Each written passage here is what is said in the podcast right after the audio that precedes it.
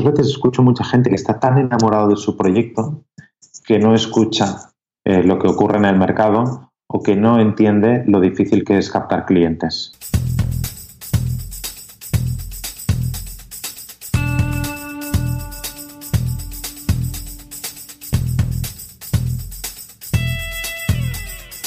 Bienvenido a Concast, el podcast de marketing digital para emprendedores, pymes y startups. Cada semana te damos consejos, trucos, hacks, casos de éxito, entrevistas y charlas con expertos para que tu proyecto tenga éxito y expansión, tanto a nivel nacional como internacional. Y aquí está tu anfitrión alemañol, Gabriel Andino.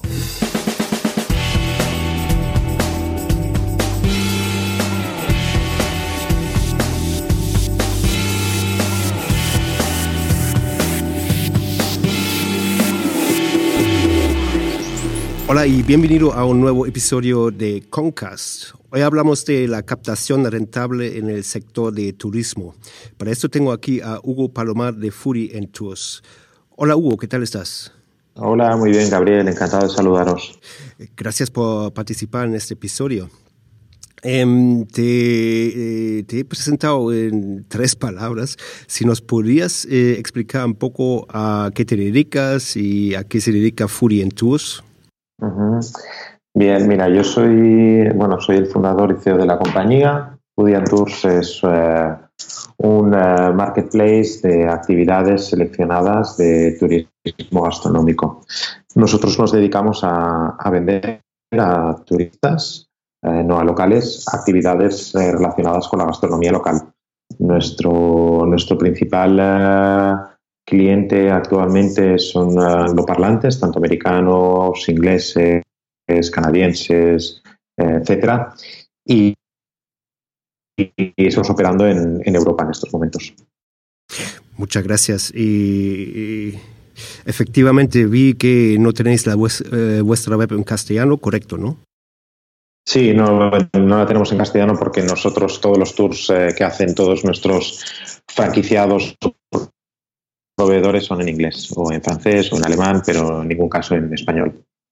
Y ahí mi pregunta, ¿dónde captáis el tráfico y a través de qué canales? Pues principalmente eh, orgánico. Nuestro 70-80% de nuestro tráfico es orgánico. Ah, significa que hemos invertido mucho tiempo, esfuerzo y dedicación en generar un contenido de alto valor, tanto a nivel visual como con nivel de texto. Ah, principalmente pues a través del, número uno de los buscadores que, que, como todos sabéis es, Google. ¿Y qué hacéis ahí exactamente referente al SEO? Pues eh, redactáis contenidos, pero hacéis también eh, cosas como link building y cosas parecidas.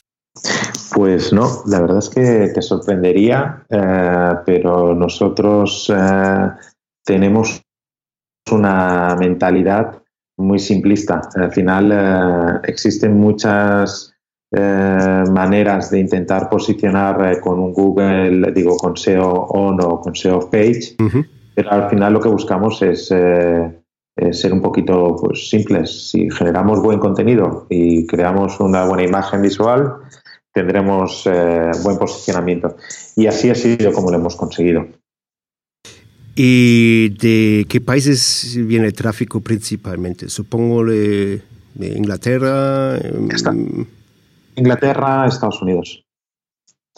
Inglaterra, Estados Unidos, pero por dos motivos. Primero de todo, porque el cliente que realiza actividades eh, es el americano o es el inglés, no es el francés. El francés no realiza actividades, por ejemplo, ni el alemán, muy poco.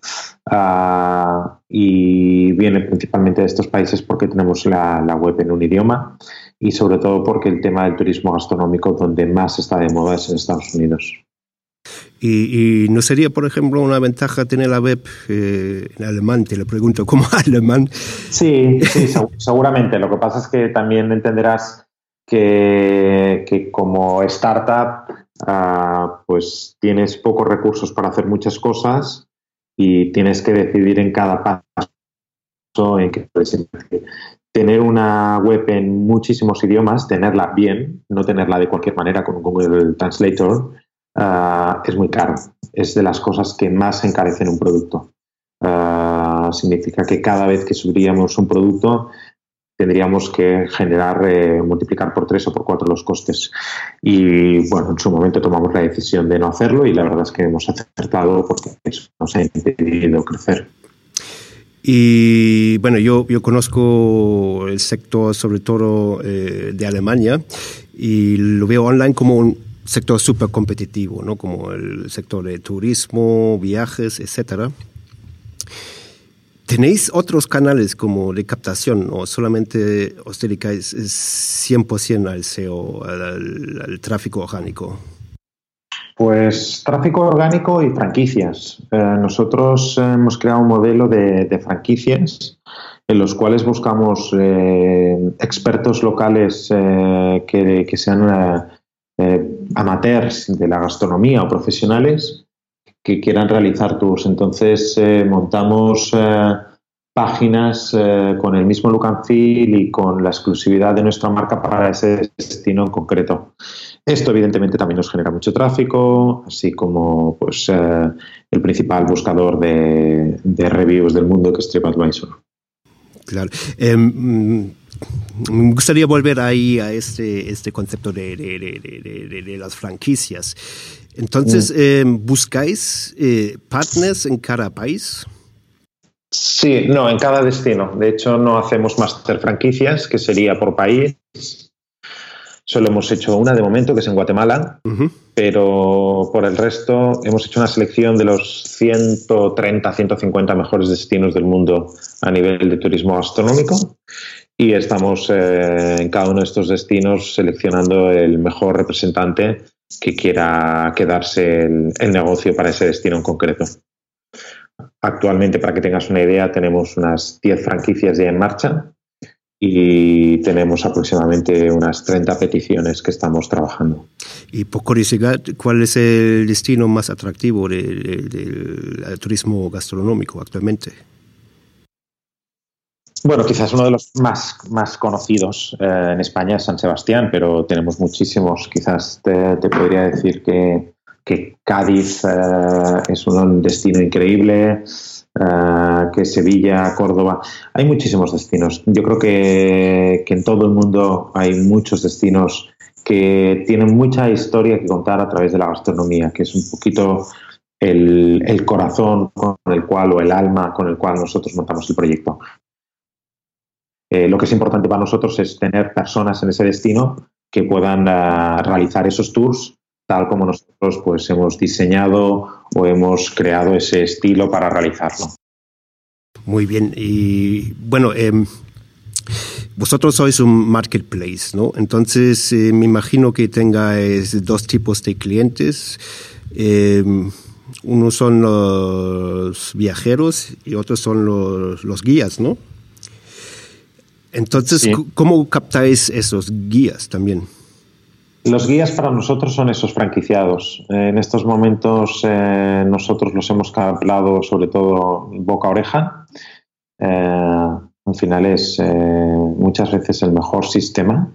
Es decir, hemos aportado mucho valor a cada franquicia que hemos creado y por lo tanto de recomendaciones de unos a otros nos ha ido permitiendo abrirnos camino. Y pero esos eh, franquiciados tienen algún tipo de exclusividad o algo parecido. Sí. sí, sí, sí, sí, Tienen una exclusividad con nosotros como mínimo de tres años. Ah, y evidentemente no, nosotros seleccionamos al franquiciado. Eh, no damos un destino solo porque tengan el dinero. Eh, en estos momentos eso no es un problema porque la empresa está capitalizada y lo que nos interesa es encontrar la persona más adecuada eh, para trabajar con nosotros eh, y que sea un complemento importante dentro del equipo de franquicias. Buscamos en realidad pequeños emprendedores eh, enamorados del proyecto que quieran realizar esta, esta aventura en, el destino que, ellos están viviendo o conocen. Muy bien. Y, vuestro modelo es, supongo que, que vosotros cobráis una comisión al franquiciado, ¿no? Sí, nosotros eh, somos un, pues, como decía somos un marketplace, cobramos una comisión por cada venta al franquiciado o al proveedor uh, y por cada franquicia que, que vendemos eh, cobramos un setup. Muchas gracias. Y, y, y, bueno, ya nos estamos casi acercando al final del episodio. Eh, como quizás sabes, tenemos una sección estándar en cada episodio que consiste en el mayor fallo relacionado con el tema y algún hack, algún consejo accionable o algo parecido. Eh, ¿Qué tienes ahí para nosotros? Pues yo diría que una de las mejores recomendaciones eh, para cualquier eh, persona que monta un proyecto es eh, ser consciente de que su enamoramiento sobre su proyecto le puede llevar a hacer fracaso muy fácilmente. ¿Por qué explico esto? Eh, porque muchas veces escucho mucha gente que está tan enamorado de su proyecto que no escucha eh, lo que ocurre en el mercado o que no entiende lo difícil que es captar clientes. uh, esto actualmente es muy típico porque las startups están muy de moda. Existen eh, eh, creo que actualmente en España 150 aceleradoras y parece que emprender es el nuevo maná.